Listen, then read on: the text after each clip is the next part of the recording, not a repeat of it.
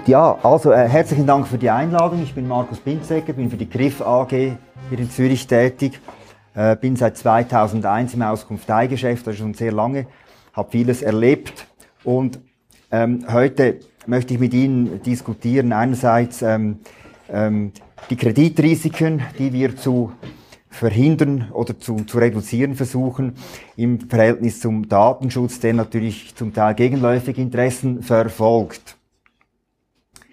Zuerst ein paar kurze einleitende Worte zur Griff, dann vielleicht eine kleine Motivation, warum es uns überhaupt braucht.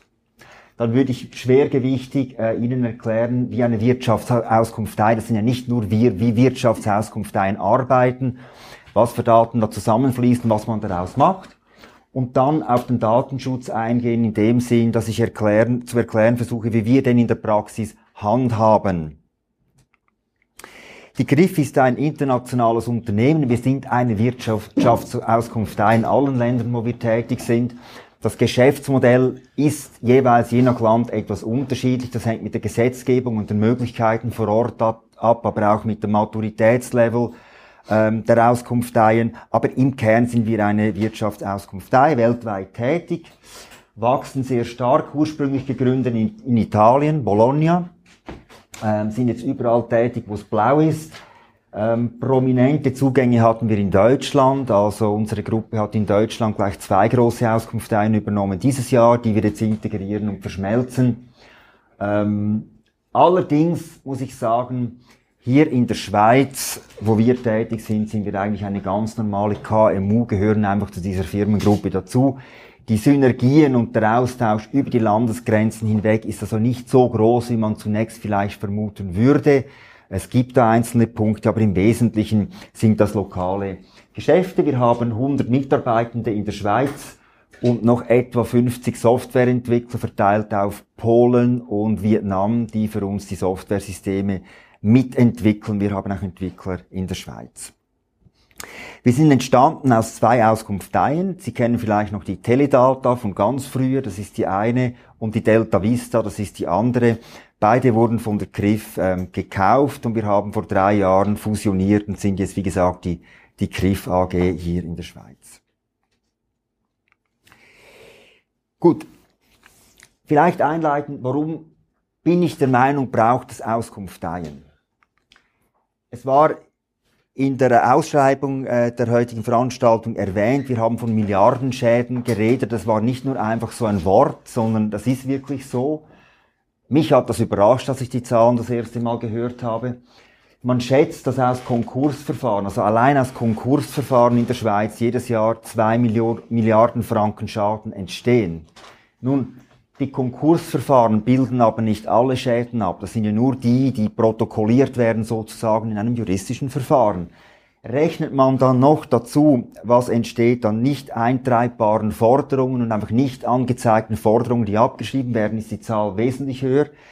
Man kann das nur schätzen, aber ich habe aus glaubhaften Quellen Schätzungen, die sagen, dass es sogar über 8 Milliarden Franken sind, wenn man das dazu zählt. Also man muss sich das mal auf der Zunge zergehen lassen. Jedes Jahr verliert die Schweizer Wirtschaft mehrere Milliarden Franken, weil offene Forderungen nicht beglichen werden. Und deshalb, deshalb ist natürlich das Bedürfnis von der Wirtschaft enorm groß, die Bonität eines Vertrag, Vertragspartners prüfen zu können, bevor man einen Kredit vergibt. Kredit im weitesten Sinne des Wortes, das kann ein Warenkredit sein, Kauf auf Rechnung sein, eine Überzugslimite auf der Kreditkarte sein und so weiter und so fort. Ist natürlich verständlich. Und was ein immer größeres Thema und Problem wird, ist auch betrügerisches Verhalten aufzudecken. Ich werde zum Betrug noch separat eingehen. Das wird auch ein immer größeres Problem, also die Zahlungsunwilligkeit. Solange jemand nicht kann, aus Unvermögen ist das eines, aber wenn ein, jemand von vornherein gar nicht will, ist das was anderes. Also das ist so dass ähm, die Rahmenbedingungen, in denen wir uns bewegen und da bieten wir nun eben Produkte an. Nun, wie arbeitet eine Wirtschaftsauskunftei? Was tun wir? Zunächst einmal ist eine Wirtschaftsauskunftei ein Datensammler. Selbstverständlich. Wir haben, wir integrieren Daten von rund 3000 verschiedenen Quellen. 3000 Quellen, wobei ich fairerweise sagen muss, dass von diesen 3000 Quellen rund 2200 Einwohnerkontrollen sind und 420 Betreibungsämter. Also rund zweieinhalbtausend, 2600 Quellen sind diese Ämter. Die haben wir dank der föderalistischen Schweiz so zersplittert, was wieder ein eigenes Thema ist. Und dann haben wir noch rund 400 Quellen, völlig andere Quellen. Was sind das für Quellen? Wir haben einerseits amtliche Daten, natürlich das Schweizerische Handelsregister. Wir haben aber auch das Bundesamt für Statistik. Wir lesen alle kantonalen Amtsblätter. Dann, wie gesagt, Betreibungsämter, Einwohnerkontrollen. Dann bekommen wir von den Kunden selber Daten. Das ist zunächst nicht so einleuchtend, hat aber Gründe, auf das komme ich zu sprechen. Und wir sammeln auch Verstorbene. Verstorbene ist sehr wichtig, weil wenn jemand tot ist, ist er nicht mehr geschäftsfähig. Also ist es wichtig zu wissen, ob jemand noch lebt oder nicht lebt. Mit Verstorbenen wird übrigens auch Betrug betrieben. Auch hier wieder föderalistische Schweiz, wenn man glaubt, es ist einfach, eine Liste mit verstorbenen Personen anzufertigen. Das ist nicht so. Wir lesen also rund zwei Dutzend Tageszeitungen und lesen effektiv die Todesanzeigen. Das ist ein Team, das das macht. Die lesen die Todesanzeigen und versuchen dann zuzuordnen, welche Person in unserer Datenbank ist das. Extrem mühsam und teurer Prozess, das zu beschaffen, aber halt sehr wichtig. Was diese Leute jeweils abends den Kollegen erzählen, was sie den ganzen Tag im Büro tun, weiß ich nicht, aber wir machen es effektiv so. Dann ist eine ganz wichtige Quelle die Zahlungserfahrungen. Die kommen im Wesentlichen von Inkassobüros. Wir arbeiten mit rund 40 Inkassobüros zusammen. Und dann von Kunden von uns, die uns halt dann eben die Daten übermitteln und sagen, wer bezahlt nicht, wo hat es Zahlungsstörungen gegeben. Dann gibt es öffentliche Verzeichnisse, ähm, Telefonbücher, CFIX, ERA etc. Und dann gibt's nicht amtliche Daten, Geburtsanzeigen. Von der Post haben wir die Postumzüge, ähm, die Presse. Wir arbeiten mit Adressbrokern auch zusammen. Wir haben eigene Rechercheabteilungen. Beispielsweise recherchieren wir Inhaberbeteiligungsverhältnisse. Welche Firma gehört wem, zu was für Anteilen ist sehr wichtig. Jetzt beispielsweise zur Ermittlung des Kontrollinhabers muss man das wissen. Wie ist diese Inhaberbeteiligungskette? Wir bekommen auch hier wieder vom Kunden Adressdaten und wir haben auch Selbstdeklarationen. Also eine enorme Datenfülle.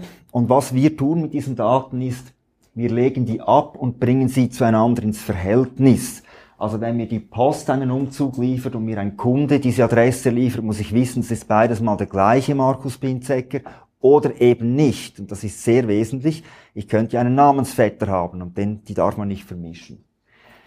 Das resultiert in einer gigantischen Firmen- und Personendatenbank. Wir kennen alle rund 550.000 aktiven Firmen. Wir kennen rund noch einmal so viele inzwischen erloschene Firmen, die es gar nicht mehr gibt. Wir kennen alle im Handelsregister eingetragenen Personen zurück bis in die 80er Jahre, haben das alles historisiert. Wir kennen rund, wir wir haben rund 8 Millionen ähm, Personen in der Datenbank, die zum Teil doppelt drin sind. Wir haben die Verknüpfung von Handelsregisterperson zur privaten Situation. Also wenn Sie sehen, dass ich zeichnungsberechtigt bin bei der KRIF AG, dann wissen Sie auch, wo ich privat wohne und ob ich privat meine Rechnungen bezahle oder nicht. Sie merken, ich baue den Spannungsbogen auf, weil es geht ja um Datenschutz, aber das ist die Wahrheit. So machen wir das. Dann gibt's natürlich dann Systeme, die es den Kunden erlauben, auf diese Daten unter ganz bestimmten Voraussetzungen zuzugreifen. Und die Datenbank produziert dann äh, Reports in allen Formen, Farben und Varianten. Darauf gehe ich dann darauf ein. Und diese Daten, die speisen wir dann halt in die Prozesse der Kunden ein, je nach Informationsbedürfnis. Ähm, Im Wesentlichen muss ich aber sagen, äh, betrifft das die Antragsprüfung, also prüfe, bevor man sich bindet und schlussendlich das Inkasso, lohnt es sich überhaupt, Inkasso-Forderungen einzutreiben oder kostet das nur noch mehr Geld? Portfolio-Management ist auch ein Thema und am allerschwächsten vertreten sind wir im Marketing, da machen wir nicht viel. Da gibt es spezialisiertere Unternehmen. Also wir konzentrieren uns schon auf die Kreditrisikoprüfung. Also das wäre die Ausgangslage, so funktioniert die Wirtschaftsauskunft im Prinzip und jetzt möchte ich ganz speziell darauf eingehen, was für Risiken denn wir überhaupt bewerten können. Da gibt es zahlreiche Risiken. Was können wir alles? Zunächst einmal können wir eine Aussage darüber machen, ob eine Person oder eine juristische Person, eine Firma überhaupt geschäftsfähig ist. Das nimmt man immer so automatisch an, das ist überhaupt nicht so. Die Person, die eine Leistung will, kann nämlich minderjährig sein, es kommt immer wieder vor und ist gar nicht berechtigt, einen Vertrag abzuschließen. Die Person kann auch bevormundet sein. Ich kann Ihnen Beispiele sagen von bevormundeten Personen, die ein Auto geleast haben. Der Leasingvertrag ging raus, das ist gar nicht rechtens, die ist gar nicht geschäftsfähig. Wir wissen, ob jemand verstorben ist. Wie gesagt, Tote sind nicht mehr geschäftsfähig, zeichnungsberechtigt, sehr wichtig. Darf diese Person überhaupt im Namen dieser Firma etwas unterzeichnen oder nicht? Da fängt schon mal an. Und das ist auch noch spannend. Ist die Firma, die, es, die sich vorgibt zu existieren, überhaupt im Handelsregister eingetragen? Wir haben x Fälle von Firmen, die gibt's gar nicht. Aber die nennen sich XY GmbH. Die sind nicht im Handelsregister eingetragen. Die Firma gibt's nicht. Oder, auch sehr prominent, die Firma gab's mal, aber die ist gelöscht. Also das ist mal das erste Geschäftsfähigkeit. Dann natürlich die Frage der Kreditwürdigkeit. Ist das Gegenüber kreditwürdig? Nun, wenn da Betreibungen vorliegen in, in ähm, substanzieller Höhe, wenn da Inkassofälle sind, wenn da vielleicht sogar Konkurse sind oder waren, Privatkonkurse, wenn da Verlustscheine sind, dann muss man sich schon überlegen, ob man dieser Person noch Kredit geben will oder nicht. Und das ist dann die Kreditwürdigkeit, die können wir, das haben Sie gesehen aufgrund unserer Daten, relativ gut beurteilen. Was wir auch machen, ist die Zahlungsfähigkeit nach, dem, äh, nach Konkurs, äh, Konsumkreditgesetz zu beurteilen. Äh, da gehe ich nachher speziell noch darauf ein. Das ist ein relativ komplizierter Rechenalgorithmus, um das rauszufinden. Und dann, ich habe es erwähnt, die Zahlungswilligkeit. Also will die Person überhaupt zahlen oder will sie Leistungen erschleichen? Das ist dann der Betrug. Und schließlich, das ist auch etwas, was immer mehr an Dynamik gewinnt, die Abklärungen ähm, zum, äh, bezüglich Geldwäschereirichtlinien. Also ist jemand ein PEP, ist jemand sanktioniert oder ist jemand kriminell? Das können wir auch. Und diese Risiken, das sind im Prinzip die Risiken, das bieten wir unseren Kunden an, das können sie bei uns überprüfen. Nun, wie macht man das? Im Prinzip könnten wir jetzt einfach über jedes Subjekt, das Sie interessiert, den kompletten Datenumfang in einen Report gießen und das dem Kunden geben und sagen, lies durch und find raus, ob das Risiko hoch, mittel oder niedrig ist. Das Problem bei diesen detaillierten Reports ist aber, dass sie sehr aufwendig zu lesen sind und es ist auch nicht so einfach, die verschiedenen unterschiedlichen Risiken rauszulesen. Um also die Überprüfung dieser Risiken, die wir vorher gesehen haben, ähm, kommerziell sinnvoll abzubilden, also zu, möglichst zu automatisieren, berechnet man zum allen möglichen Fragestellungen Scores. Also man gießt eigentlich die Antwort auf eine bestimmte Frage in irgendeiner Form in eine Zahl oder in einen Buchstaben A bis E oder irgend in eine Skala. Es kann auch wie in diesem Fall einfach nur eine Checkbox Ja, Nein sein. Das erlaubt es, die Information sehr viel schneller zu verarbeiten und für viele Fälle auch vollautomatisiert zu verarbeiten. Es gibt immer Grauzonen, die man immer von Hand prüfen muss, aber die meisten nicht. Ich habe Ihnen hier eine kleine Auswahl an Scores mitgebracht, das einfach zeigt, in was für verschiedenen Varianten die Scores daherkommen. Da gibt's noch mehr. Nun, was gibt es jetzt alles für Scores? Man könnte ja meinen, es gibt einfach einen, der sagt rot, gelb, grün. Das ist überhaupt nicht so. Wir haben eine, eine riesen Vielzahl an Scores. Ähm, einer, der offensichtlich ist, ist die Zahlungsausfallwahrscheinlichkeit. Wie hoch ist mein Risiko, wenn ich dem jetzt den Kredit gebe, über diesen Betrag, den ich geben will, dass es zu einem Zahlungsausfall oder zu Zahlungsstörungen kommt? Das ist ein möglicher Score, den wir anbieten. Im Fall der Firmen machen wir das anders. Dort prognostizieren wir die Konkurswahrscheinlichkeit. Wie hoch ist das Risiko, dass die Firma in den nächsten 12 bis 24 Monaten in den Konkurs geht? Dieses Risiko korreliert in 90 Prozent der Fälle auch mit dem Zahlungsausfallrisiko. Das machen wir darum so, weil bei den Firmen können wir das Konkursrisiko viel besser messen, weil das wird publiziert. Also man kann das dann mit den, mit den mathematischen Modellen auch sehr gut kontrollieren, wie hoch ist die Güte der Antwort.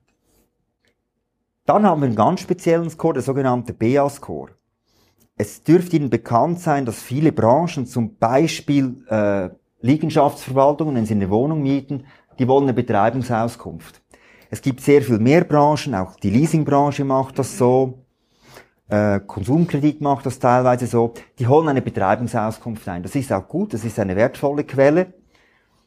Wenn man weiß, wie man sie korrekt einholt und es nicht am falschen Ort macht und so weiter, aber es ist eine gute Quelle, aber sie ist teuer. Eine Betreibungsauskunft kostet 17 Franken 50, glaube ich, bei den Betreibungsämtern. Dazu kommen die ganzen Prozesskosten rundherum. Es ist relativ langsam. Also es vergeht sicher ein Tag, bis man sie hat. So. Und jetzt, was haben wir gemacht? Wir, wir können jetzt über einen Score, können wir eine Wahrscheinlichkeit abbilden, ob es sich überhaupt lohnt, die Betreibungsauskunft einzuholen oder ob wir nicht schon eh genug wissen und nichts Neues raus, rauskommt. Das hilft dem Kunden Zeit zu sparen, Kosten zu sparen. Dann gibt es den sogenannten Collection Score. Da geben wir dem Kunden eine Antwort auf die Frage, lohnt es sich bei offenen Forderungen überhaupt eine Betreibung äh, einzuleiten oder kostet am Schluss der ganze Fall einfach nicht noch mehr Geld, weil der sowieso nie bezahlen wird oder kann. Collection Score. Dann gibt es einen Revival Score. Wenn jemand einen Verlustschein hat, da kommt er offensichtlich die Forderungen eben gerade nicht begleichen. Deshalb hat er ja den Verlustschein. Und auf den kann man ja immer wieder zurückkommen. Der ist ja 25 Jahre gültig, 20 gültig, danke. Nach neuer Gesetzgebung. Und auch dann kann man ihn wieder reaktivieren, dass er weitere 20. Die Frage ist nur, lohnt es sich jetzt den zu bewirtschaften und lässt man den nicht besser ruhen? Wir bieten hier einen Score an, der dem Kunden eine Aussage macht, lohnt es sich jetzt auf den äh, Verlustschein zuzugehen oder lass ihn lieber im Keller. Dann gibt es einen Score, der ist relativ jung und der ist eine direkte Auswirkung der Zuwanderung und dem Umstand, dass wir immer mehr Leute im Land haben, die wir eigentlich noch relativ schlecht kennen. Dieses Score sagt aus, wie wahrscheinlich das es ist, dass es die Person, die hier gerade abgerufen wird, überhaupt gibt. Das ist sehr ein wichtiger Score. Wir kommen nachher beim Fraud dazu. Nicht jede Person, die, es, die, sie, die sie glauben, dass es sie gibt, gibt es tatsächlich. Und das ist dann ein Riesenrisiko.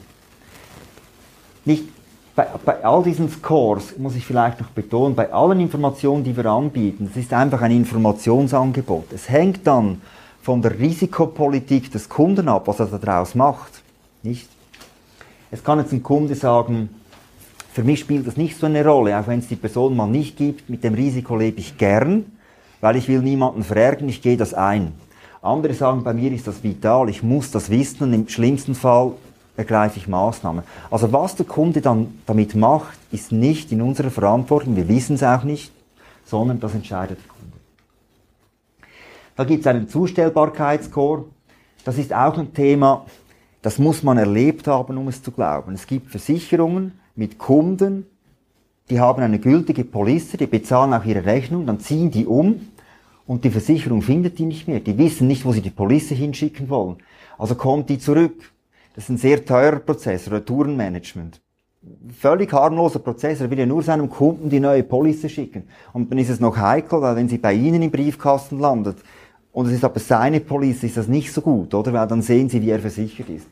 Deshalb haben wir einen Zustellbarkeitscode. Das heißt, wir können sagen, wie hoch ist die Wahrscheinlichkeit, dass die Post wirklich ankommt. Nicht? Und wenn die Wahrscheinlichkeit tief ist, dann schicken die die Briefe nicht mehr raus, sondern forschen zuerst nach, wo der Kunde steckt. Und dann gibt es einen Compliance Score, den habe ich hier, äh, Ihnen hier abgebildet. Also ist jemand ein PEP, ist jemand sanktioniert oder ist jemand kriminell?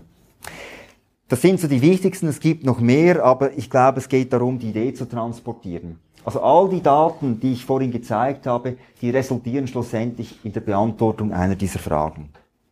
Das ist die Kreditfähigkeitsprüfung nach Konsumkreditgesetz. Das Gesetz äh, habe ich hier äh, abgedruckt, das verstehen Sie äh, besser als ich, nur ähm, das klingt so vernünftig und einleuchtend. Aber rechnen Sie das mal. Das ist brutal aufwendig. Also wir haben ein System gebaut, das das ausrechnen kann nach den Vorgaben des Konsumkreditgesetzes, weil aber jeder Kanton und jede Gemeinde andere Regeln hat, wie die steuerliche Belastung ist. Was passiert, wenn man zwei Kinder hat, drei Kinder oder passiert es ab fünf Kindern irgendwas? Ähm, ist es entscheidend, ob man noch verheiratet ist, aber getrennt lebt oder nicht? ähm, was sind die, die Steuersätze und so weiter und so fort, ist total unterschiedlich, muss man aber alles einfließen lassen. Und das System funktioniert dann so, man gibt alle relevanten Input-Parameter ein und das System rechnet dann, was die maximale ähm, Kredithöhe noch ist oder Belastungsgrenze noch ist, die der Nachfragende ähm, noch verkraften kann. Das bieten wir auch an. Und dann, wie gesagt, möchte ich noch ähm, auf den Betrug eingehen. Das ist äh, deshalb so, weil das in den letzten zwei Jahren eigentlich das Thema gewesen ist, das sich am meisten bewegt hat.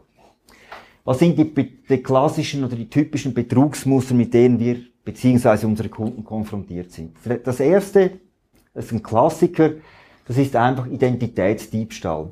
Das würde bedeuten, ich würde im Namen von Christoph Hofer bei Zalando Turnschuhe bestellen und sie aber nie bezahlen. Zalando geht dann zu ihm.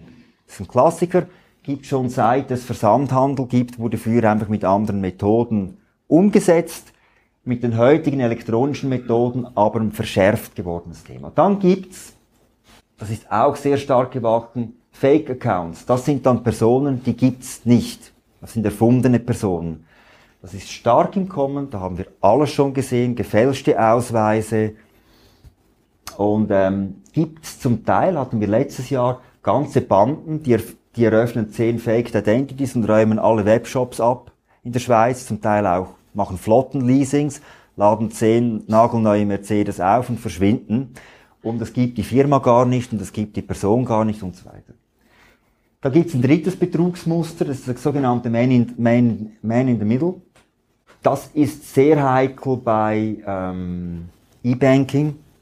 Wenn Sie so einen Man in the Middle im Browser haben, dann kann der den Datenverkehr, den Sie selber auslösen am Browser, zur Endstelle beeinflussen und verändern und sie merken es gar nicht.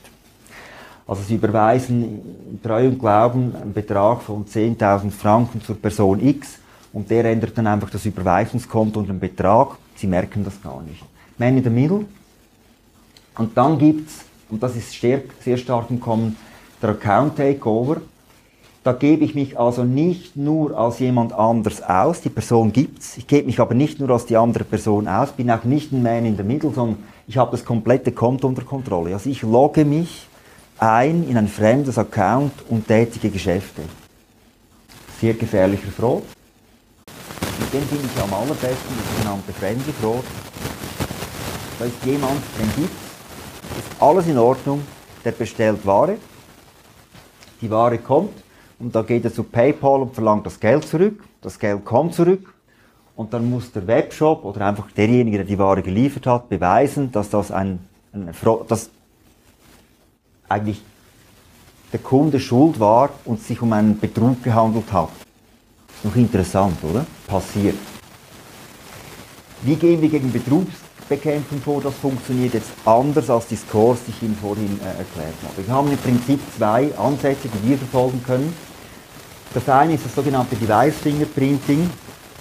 Das heißt, wir können uns merken, mit was für einem physischen Endgerät, sei das ein PC, ein Handy, ein Tablet, eine Transaktion getätigt wurde.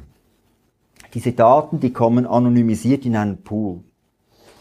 Wenn nun ein Marktteilnehmer meldet, dass diese, dieses Endgerät einen Betrug verursacht hat, dann weiß es die Datenbank. Und wenn es wieder probiert, dann gibt es Alarm, Achtung, ist ein fraudulentes Device.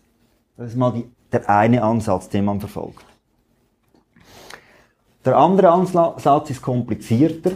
Da versuchen wir durch Mustererkennung herauszufinden, ob die Transaktion, die da gerade läuft, betrügerisch ist oder nicht betrügerisch ist.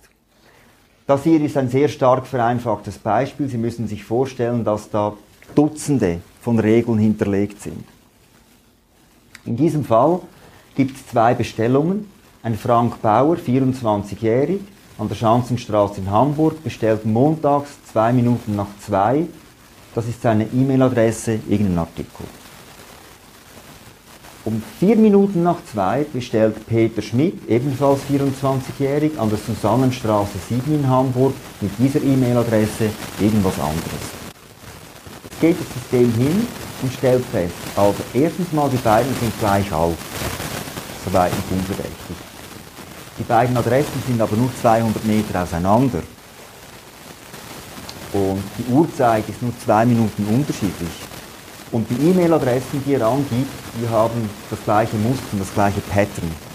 Und wenn sich solche Muster häufen und verdichten, dann kann man davon ausgehen, das muss Betrug sein. Wenn jetzt das System Alarm schlägt, das könnte Betrug sein, dann wird das ausgesteuert zu einem Agent und der prüft den Fall dann manuell als Mensch und sagt, ja, nein, ist es, ist es nicht. Und das geht so schnell, dass zwischen Bestellung und Auslieferung der Ware genug Zeit ist, um allenfalls das Ganze noch zu stoppen. Weil die Webshops, die wollen natürlich nicht die, Servicequalität senken, deswegen, deshalb muss es ganz schnell gehen. Und mit diesen Mustern versuchen wir jetzt, das ist das, was wir beitragen können, dieser ganzen Betrügerei einen Riegel zu schieben. So, also wir haben gesehen, Milliardenschäden, so versuchen wir zu helfen. Und Sie haben auch gemerkt, wir speichern sehr sensitive Daten. Wir wissen wirklich sehr, sehr viel über, über Privatpersonen über, und über Firmen. Ähm, und das Ganze muss natürlich, das ist auch unser Anspruch, im Rahmen des Datenschutzes erfolgen. Nun, ich werde jetzt nicht auf die einzelnen Gesetze und so weiter eingehen. Ich sage Ihnen einfach, was wir tun in Sachen Datenschutz. Zunächst einmal, es ist bei uns ein zentrales Thema. Es gibt also Menschen, die befassen sich explizit nur mit diesem Thema. Wir haben intern ein sogenanntes Datenbearbeitungsreglement, ein verbindliches, das regelt verschiedene Sachen.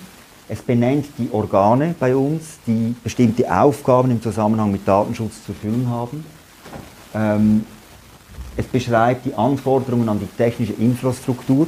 Sie können sich vorstellen, es wäre verheerend, wenn jemand an unsere Daten herankäme, unerlaubterweise. Es beschreibt aber auch die Anforderungen an die Datenbearbeitungsprozesse. Bei uns gibt es ja Teams, die diese Daten bearbeiten, verknüpfen, korrigieren, mutieren. Dann beschreibt es die technischen und organisatorischen Maßnahmen äh, zur Sicherstellung all dieser Richtlinien. Und wir beschreiben auch wie die Auskunft und Berichtigungsverfahren abzulaufen haben. Also es ist bei uns ganz klar reglementiert, wie die Leute bei uns mit diesen Themen umzugehen haben. Dann gibt es quartalsweise Datenschutzmeetings. Dort diskutieren wir aktuelle Fälle. Ähm, wir diskutieren auch Gesetzesänderungen, politische Vorstöße, alles rund um das Datenschutzthema. Wir haben auch ähm, einen äh, Juristen bei uns, der dieses Thema juristisch verfolgt.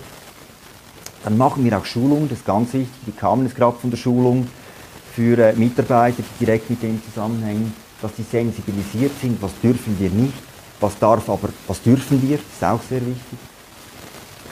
Und bei uns ist es auch so, dass jeder Mitarbeiter eine Bankgeheimniserklärung unterschreibt, also die Leute wissen, mit was für sensitiven Informationen sie umgehen.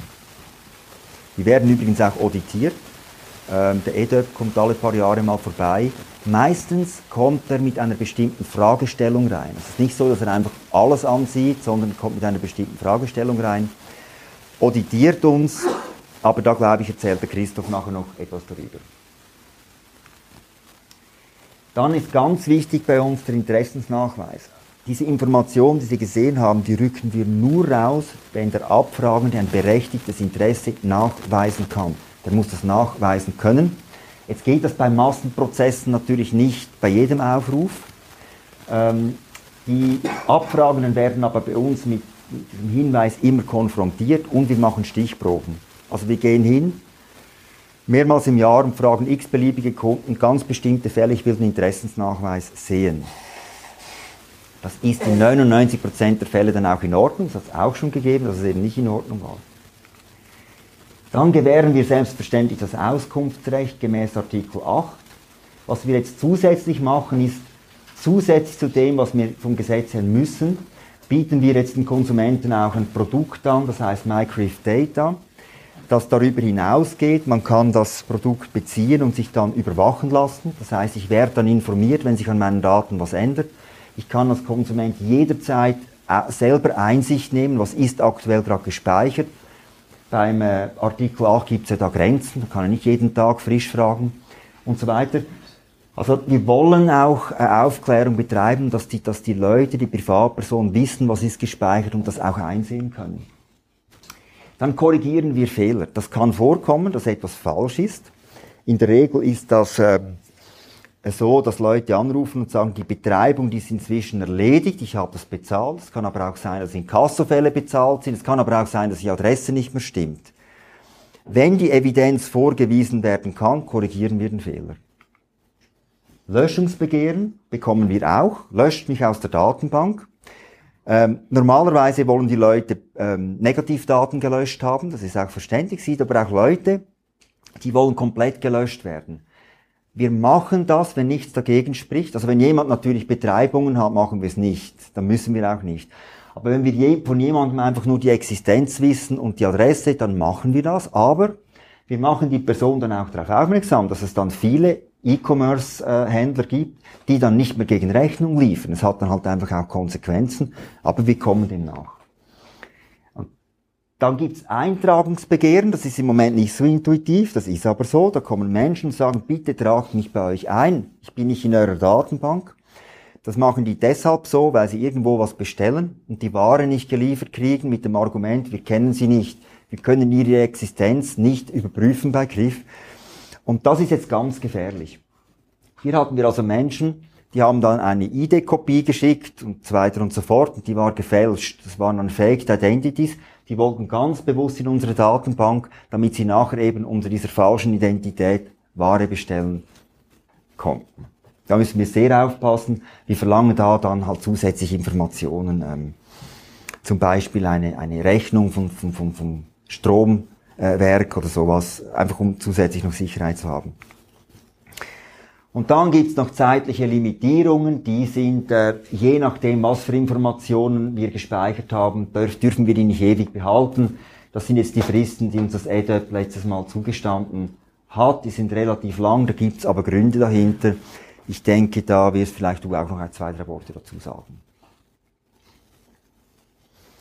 Gut, Fazit, was haben wir gehört? Äh, wir haben ein Problem mit diesen Milliardenschäden ich glaube, ich wage zu behaupten, dass wir als Wirtschaftsauskunft ein einen zentralen Beitrag zur Prävention leisten. Das können wir dank diesen Daten.